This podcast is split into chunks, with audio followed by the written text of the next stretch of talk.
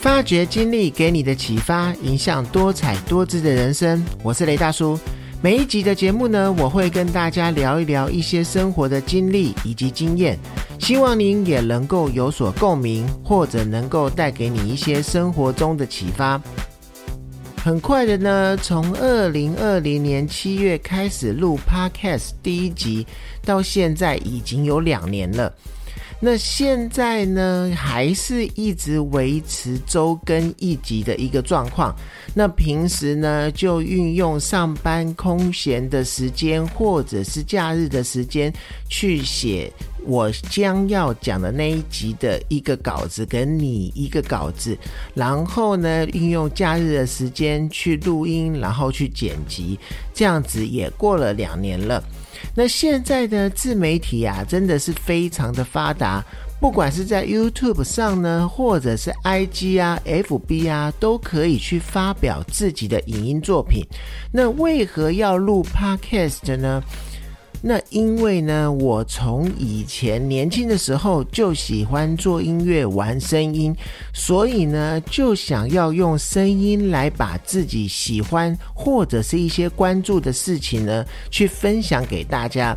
本来呢，最早是想要做有关音乐相关的节目，但是啊，因为音乐版权的一些问题呢，所以如果没有办法在节目中去播放音乐，而需要去处理这些版权的问题的话。那可能会比较麻烦一些，而且呢，这样子的音乐节目可能也不会那么精彩。所以呢，后来呢，就将这个节目的一些内容呢，改成对我自己一些关注的事情，然后呢，给大家一些我自己的看法。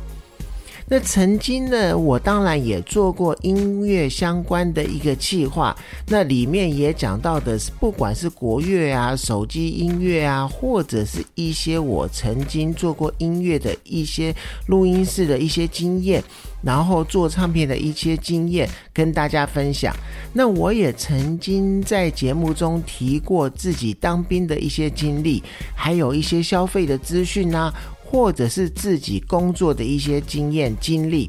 那还有一些平常平日的一些时事跟事情的一些想法，甚至还对一些育儿相关给予大家我自己的一些看法与想法。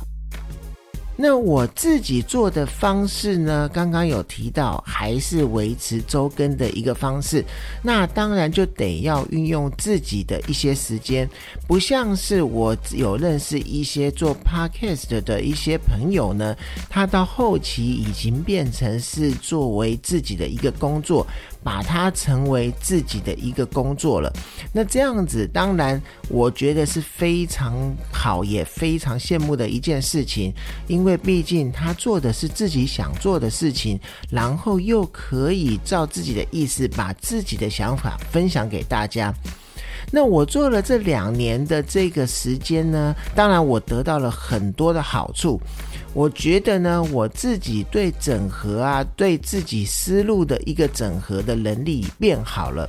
那因为呢，你做 podcast 除了要对这一集呢定出一个主题之外，你必须要以自己的想法去表达出对这个主题的一些看法。那当然也可能要对一些资料的查证，或者是对一些资料的找寻，都要去把这些所有找到的资料做一个整合。相对的呢，当你把它节目呈现之后呢。这一个才会是一个完整的一个准备时间。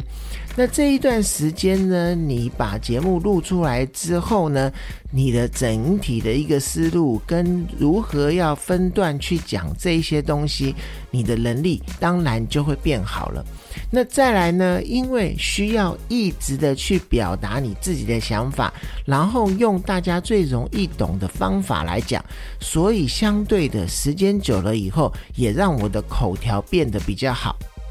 然后不管是在公司，你会很明显的感受到，比如说你在跟长官在报告一些事情的时候，或者是在开会公司开会的时间的时候，你在讲话的时候的一个口条的一个顺序讲法，这些东西都会有很大的帮助。对我来讲，我真的觉得是进步的很多。然后呢，因为你要录音，所以你必须针对你想要讲的主题去找资料。那在找资料的这个同时呢，你可能会看到一些跟这个资料、跟这个主题有相关，但不是又完全契合的东西。那这些东西，当你看了以后，它完全就会成为你自己的一些知识。那相对你就会在这个过程中呢，去得到很多你可能本来不知道的知识。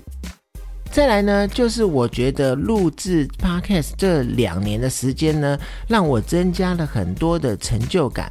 因为呢，当你每一次去看到自己的节目是有人收听的，哪怕人数真的不是很多，可是当他是有人在收听的，就代表有人想要去听你的分享。这个东西对自己来讲，就是增加了很多的成就感。还有呢，就是我觉得最大的收获呢，就是认识了很多的好朋友。因为录制这个 podcast，所以我参加了一个 podcaster group 的一个 light 群组。所以在这个群组上面参加的呢，全部都是 podcaster。所以在他们的一些聊天跟自己去提出疑问、互相解答的一些过程中呢。不但可以让自己学习到很多的东西，也可以在上面分享你自己的一些想法，甚至你自己可能比较专业的部分，也可以跟他们分享。比如说呢，我自己以前是做过录音的，所以我也曾经跟他们分享过我一些录音的方式，然后彼此教学相长。那个上面有各行各业不同的人，所以。认识这一些的朋友，是我录 podcast 最大的一个收获。那再来呢，讲到其实录这两年的时间呢，因为呢自己还有很多，不管是公司的事情，或者是自己孩子他在学音乐上面的一些事情，或者是我接了他们乐团的一些工作。这样子，其实在这两年的时间，一度的因为没有时间能够充分的去制作这个 podcast，而想要放弃。一年的时候呢，就想说做一年的时候就来把这个 podcast 做一个结束。后来呢，又到了差不多要一百集的时候，那个时候想说，那我就做到一百集的时候就来做一个结束。但是啊，因为屡屡听到或者是看到我的节目是有人去听的，是有好朋友去听，然后甚至有好朋友告诉我说我有听你的这一集节目，所以我就是让我自己也告诉我自己，如果有一个人听，我就要坚持下去。那当然，未来呢，我还有很多自己现在正在进行的一些工作，或者是进行的一些事情。这些事情呢，未来我在节目中可能也可以有机会跟大家提一提。那因为怕影响整体的一个品质呢，所以呢，我就决定呢，从今后开始呢。就把单周更新呢，去改成双周更新。也就是说呢，我一个月会上两集新的 podcast 节目。那会针对呢更多更有趣的一些事情做一些特别的计划，甚至啊去不排除呢找一些在该领域的一些达人来一起聊，或者去讲一下我现在正在做一些有趣的东西，跟大家分享一些这些有趣的事情呢，对我得到了什么的帮助。